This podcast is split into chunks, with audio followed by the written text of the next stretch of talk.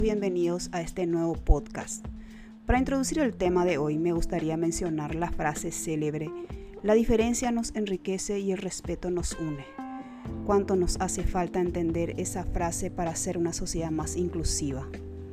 Esto es referente a un debate generado en los últimos días en las redes sociales sobre la imposición de una ideología que algunos internautas expresaron mediante los canales de streaming, específicamente Netflix.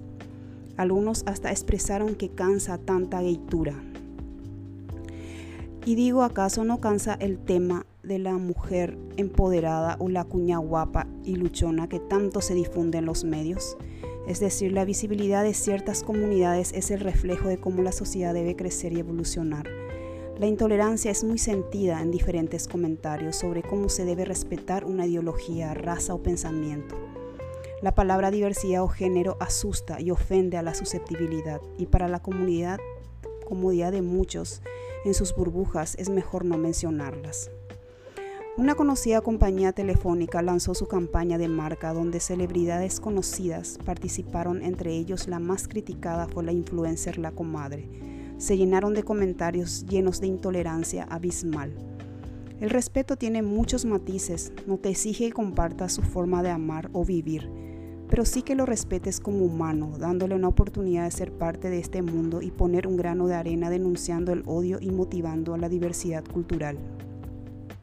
En lo personal, no me molesta ver películas o series donde un actor o actriz sea homosexual o transexual.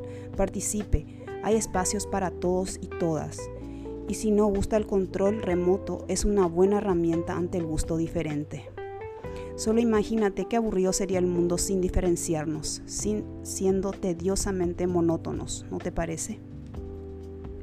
Espero que este mensaje en este podcast sea bien recibido, donde la tolerancia debe ser el estandarte de una sociedad de modo ser más comprensiva e inclusiva, donde el odio y la discriminación sea lo que genere indignación colectiva, y así ser más humanidad ante la diferencia y convivir con ella.